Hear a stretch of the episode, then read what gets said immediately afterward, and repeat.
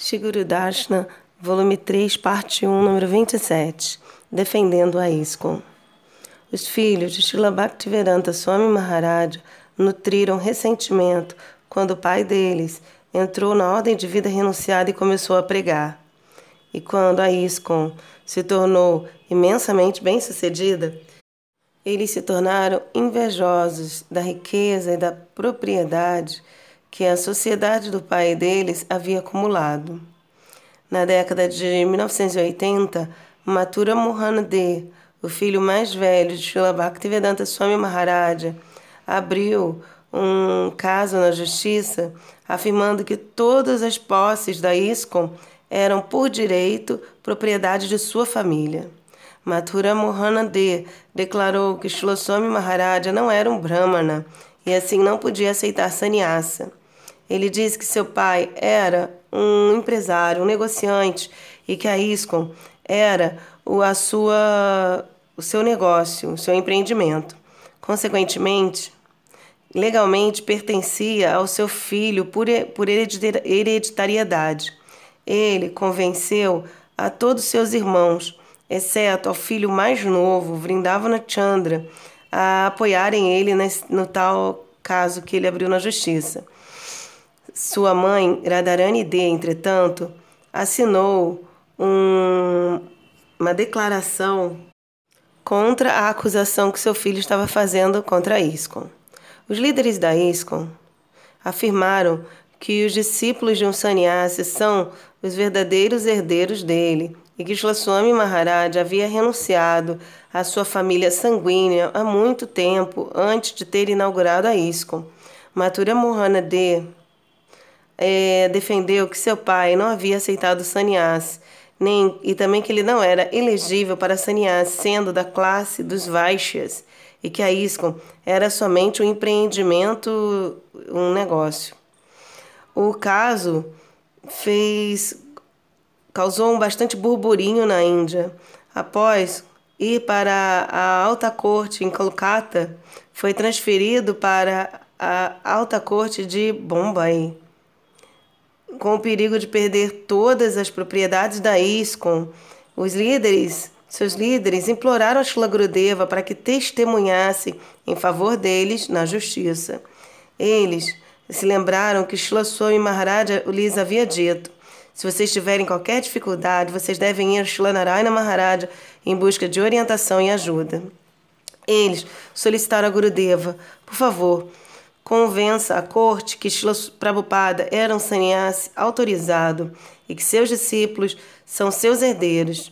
Explique o Vaishnava Siddhanta acerca de sannyasi e dê testemunho sobre a cerimônia de sannyasi Shila Prabhupada executada em Mathura. Se você não vier, iremos perder tudo. Os filhos de Shila Prabhupada irão é, repartir as propriedades da ISKCON e vender tudo. O legado de Prabhupada será perdido e o seu estatuto, a, a posição dele como um sannyasi será desacreditada. A corte também pode decretar alguma lei restringindo o sannyasi somente aqueles que estiver que forem brahmanas já com alguma idade. No momento, a corte indiana não tem leis que regulem sannyasi. Shila Gurudeva é, de pronto concordou. Embora a saúde dele estivesse fraca naquele momento, ele foi sozinho e permaneceu por meses na Juhu ISKCON, no templo da ISKCON em Mumbai. De lá, ele ia e voltava à corte para testemunhar em favor da ISKCON. Às oito da manhã, Shila Gurudev estava a caminho da corte e não voltava até de noite. Ele preparava evidências do Shastra acerca da validade de Bhakti Sannyasa e, assim, é, atestava que Shlosswami Maharaj havia aceitado Sannyasa em Mathura em 1959. Ele descreveu as cerimônias que ele pessoalmente havia é, coordenado. Mathura Mohande convenceu Sahadia Babadis e outros é, grupos assim ditos Vaishnavas em que tinham inveja da ISKCON a dar testemunho a favor da acusação dele. Eles debateram que o Shastra afirma que somente um Brahmana pode aceitar sannyas e somente após os 75 anos de idade, tendo passado por todos os outros ashramas.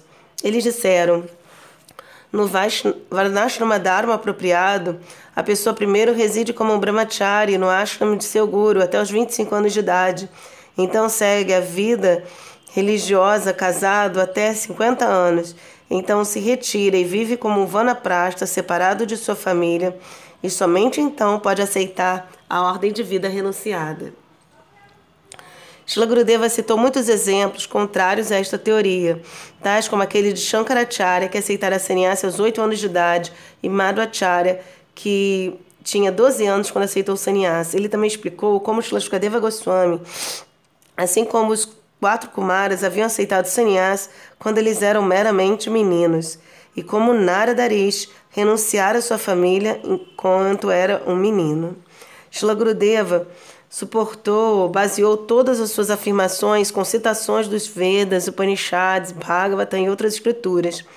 Ele deu a seguinte citação encontrada em vários textos védicos autorizados, tais como Javalona Upanishad e Narayana Upanishad, para dar suporte, que a pessoa pode aceitar sannyasi diretamente a partir de qualquer ashrama, tão logo o desapego da vida material surja. Sarrovacha yanyavalika brahmacharyam samapta grihi bhavet grihi bhutva varni bhavet varni bhutva pravrajit yadi vetaratha brahmacharya deva para vrajed grihadva varnadva Atá punaravrati vavrati vasnatako vasnatakova utsanagniranagnikova yadahareva virajeta dahareva pravrajeta. O rei santo Janaka Maharaja inquiriu ao grande sábio Yanavalkya: Ó oh, grande, por favor explique para mim as qualificações e regulações que governam a aceitação de sannyasi. Yanavalkya respondeu: Primeiro, primeiramente, observar estritamente o voto de Brahmachari. Pessoa, observando estritamente o voto de Brahmachari, a pessoa deve estudar os Vedas na casa do Guru. Então, após apropriadamente observar os deveres ocupacionais do Grihasta Ashrama, a pessoa deve aceitar Vanaprasta. Finalmente, após Vanaprasta, a pessoa deve aceitar Sannyas. Antes de entrar o Grihasta Ashrama, se a pessoa desenvolver um sentido poderoso de desapego da vida material enquanto ainda esteja no estágio de Brahmachari, então ela pode aceitar sannyas diretamente do Brahmacharya Ashram. De outro modo, tão logo a vairagya da pessoa fique muito firme, é bastante apropriado aceitar sannyas do estágio de Grihasta ou Vanaprasta. Em outras palavras, o princípio é que a pessoa pode aceitar sannyas daquela posição de qualquer ashrama ao desenvolver o desapego genuíno, quer a pessoa estude, quer o estudo da pessoa dos seis membros dos Vedas esteja completo ou não, quer a pessoa tenha se banhado conforme prescrito pelos Vedas ou não, ou não quer a pessoa tenha tenha devidamente realizado a é, adoração à deidade presidente do fogo sacrificial ou não, quer a pessoa seja casada ou viúvo, em qualquer condição de vida, a pessoa pode aceitar sannyas quando vairagya é intenso, desapego intenso, a renúncia se manifestar na personalidade dela. A acusação ainda argumentou: Abai Charana não aceitou o sannyasa de fato nem seguiu seus princípios. Sobretudo, o Brahma Vaivata Purana proíbe a aceitação de sannyasa em Kali Yuga, a era védica atual. Ashwamedham Gavalambam Sannyasam Palapaitrikam Devarena Sutoptapatim Kalopancha Vivarjayet. Brahma Vaivarta Purana 185.180.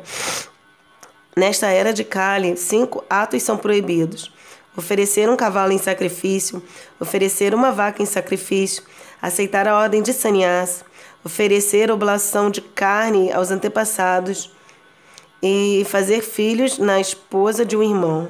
Shila Gurudeva citou evidência das escrituras, refutando todos os argumentos da acusação. Ele disse: Este verso se refere somente ao karma e jnana sannyas. Três tipos de sannyas são mencionados no Padma Purana: Jnana sannyas, Veda sannyas ou Bhakti sannyas e Karma sannyas.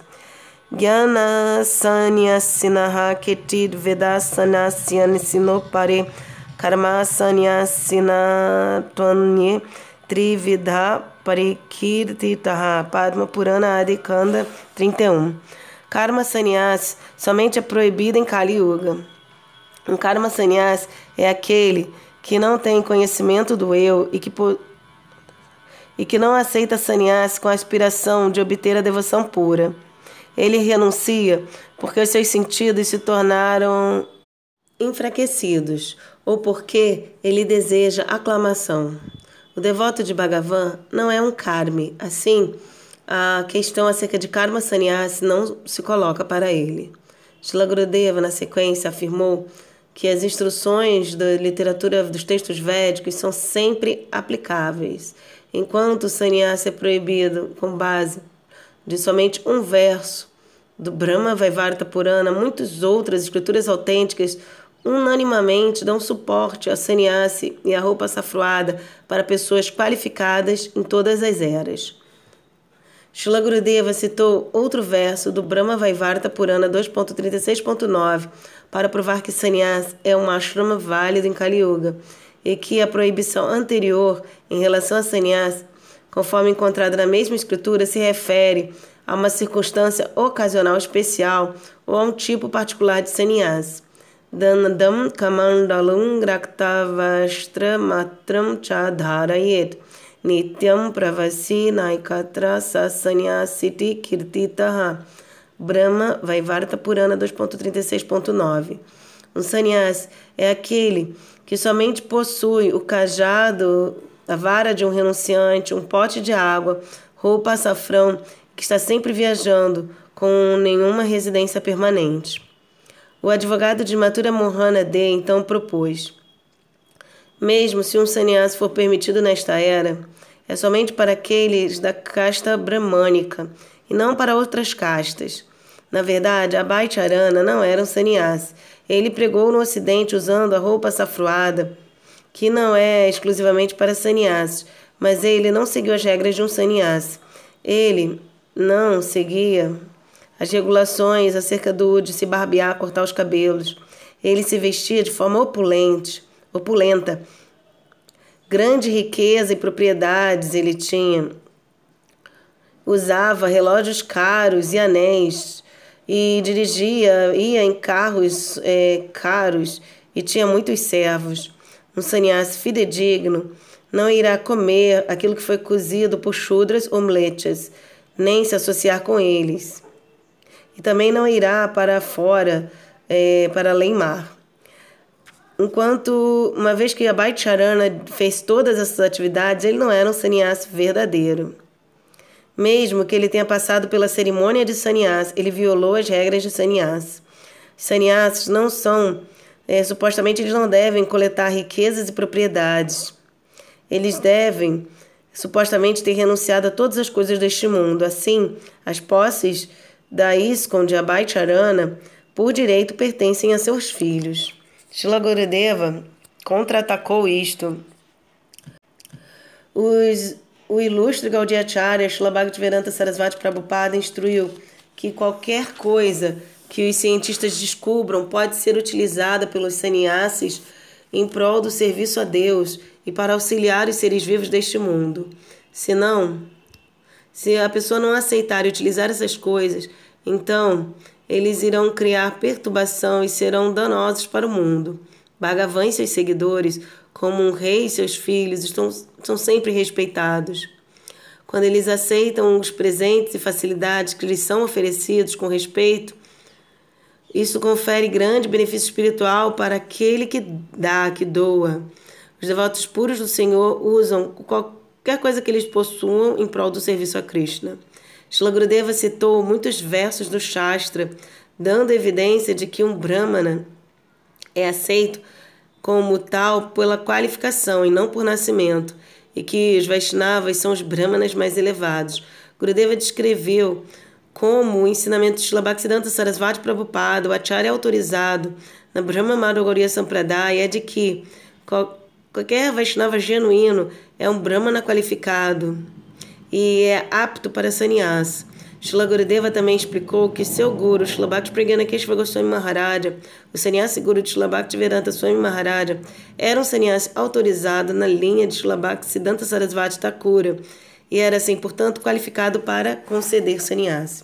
Os Babadis e os Smarta Brahmanas, então, afirmaram que, na Sampradaya de Mahaprabhu, os Goswamis nunca aceitaram sannyasi e estavam fora da jurisdição dos quatro ashramas.